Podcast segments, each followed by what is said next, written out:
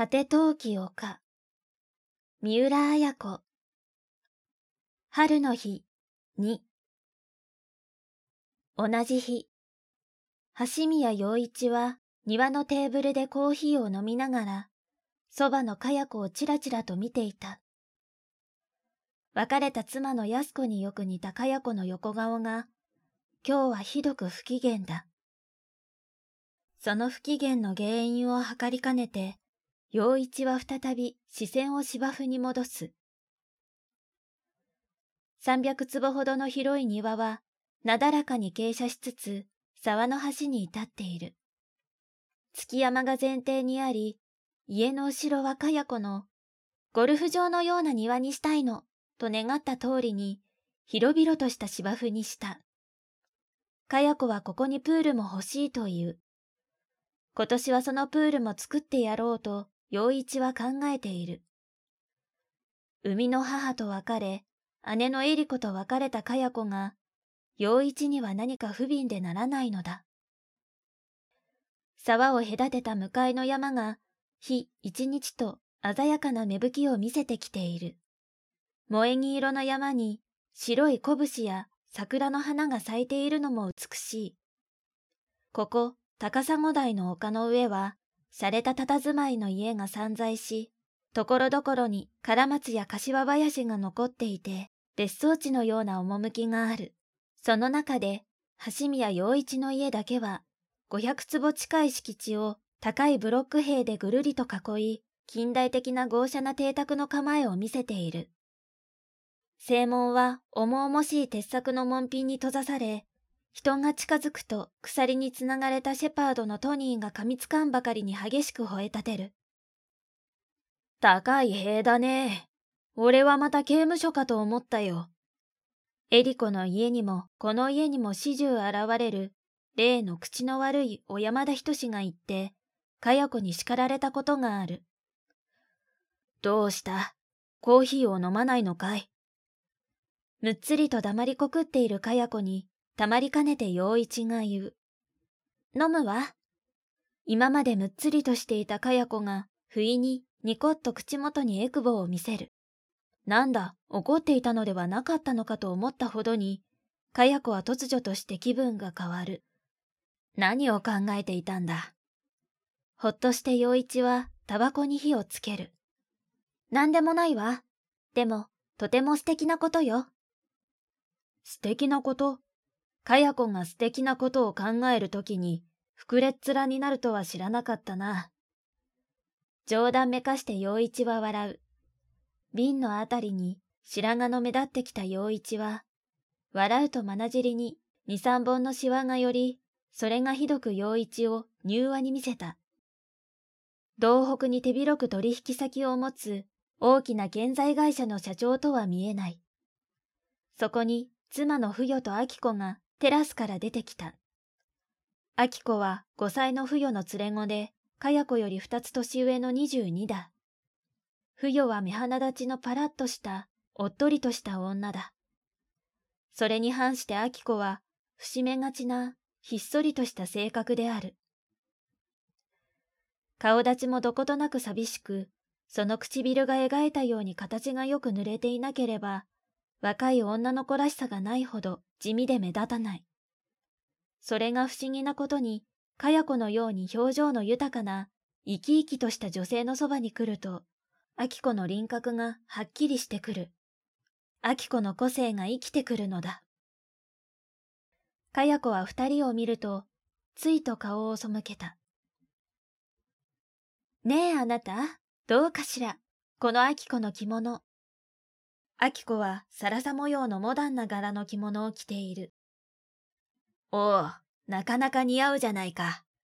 今日はおめかししたな。陽一がニヤッと笑う。アキコのボーイフレンドの金井正夫を今日は初めて我が家に呼んだのだ。金井正夫は自分で英語塾を開き、100人ほどの塾生がいるという。アキコはその塾に去年から通っていて、金井との交際が始まったらしい。義父の陽一ににやりと笑われて、明子は耳まで真っ赤にした。向かいの山を眺めていたかや子が振り返っていった。本当にお似合いよ、あきこさん。口に嘲笑が浮かんでいる。かや子は不与を母と呼ばず、あきこを姉と呼ばない。おばさんと呼び、あきこさんと呼ぶ。ありがとう。あきこがはにかむ。孫にも衣装って本当ね、お父さん。わざとかや子は無邪気に言う。かや子、孫にも衣装とはね、本来は大したことはないが、着物で引き立っている場合に使う言葉だよ。取りなすように言う陽一に、そうよ、わかってるわ。わかっちゃいないよ。それは面と向かって人に言う言葉じゃない。自分のことを言うか、あるいは影で言う言葉さ。ああ、じゃ、影で言うわ。かや子は椅子ごと、ぐいとふよとあきこの方を向いた。ひどいわ、おばさんもあきこさんも。あら、何のこと？かやちゃん。ふよは驚いてかや子を見る。だってそうじゃない。同じ屋根の下に私だって住んでるのよ。それなのに今まで一度だって彼氏ができたなんて私に教えてくれたことないわ。そして今日急にこの家に連れてきますなんて言われたって。ポンと陽一がズボンの膝を叩いた。なるほど。それで機嫌が悪かったんだね、かや子は。そうよ。我が子の機嫌の悪いのが何の原因かわからないなんて、お父さんも鈍感ね。ツンとするかや子に陽一は言った。鈍感で申し訳ない。なるほど、なるほど。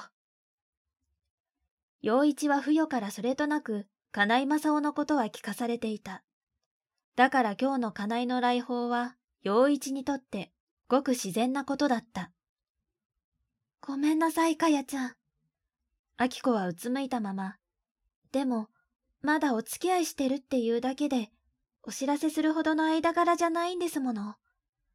昨日お父さんとお母さんに紹介してほしいって言われて、私だってびっくりしたくらいなんだもの。あら、そう。まだ恋人ってわけじゃないの。そうなの。不意にかや子は笑い出し、金井さんってどんな方かしら。私にも紹介してね。と、甘えるように秋子と不要を見た。もちろんよ。秋子はうなずいた。ごめんなさいね、あきこさん。孫にも衣装だなんて。私ちょっと怒ってたもんだから。本当はよく似合うわよ。かや子は愛らしく首を傾けてみせる。ひどく素直な表情だ。あの、あと20分ぐらいしたらお見えになるはずですけれど。不与が陽一に言う。着替えか、このままでいいだろう。でも、ズボンがちょっと汚れてますわ。じゃあ、かやちゃんも会ってくださいね。ふよは何のこだわりもない笑顔を見せて、陽一やき子と家に入っていった。それを見送りながら、かや子はつぶやいた。やっぱり孫にも衣装よ。かや子は自分の着ているクリーム色のワンピースを眺め、この色が自分に一番似合うと思った。あと20分後に、あき子の恋人が来る。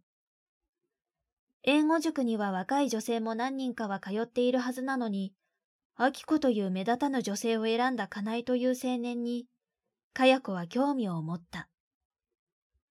ご機嫌いかがですかな、かや子城。不意に、いとこの小山田仁の声がした。つまんないわよ。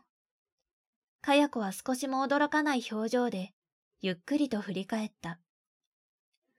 君がつまんないと退屈している間も、この地上では1分間にどれほどの出来事が起こっているか知っているかね。体格のいい人しは、ピンクと白の島のワイシャツの袖をたくし上げて、たくましい腕をむき出しにしている。また始まった、ひとしさんったら。ひとしは突如として現れ、突如として妙なことを言い出す。いいかいかや子。この1分間にだよ。流れ星が実に6000個も地球に落ちてきているんだ。どうだ驚いたろうと言わんばかりの顔に、まあ、六千個も。かや子は驚いて目を見張る。かわいい道女の顔になっている。トビが頭上でのどかに泣きながら、滑るように沢の方に降りていった。小説、果て陶器丘。集英社文庫。朗読、七瀬真由。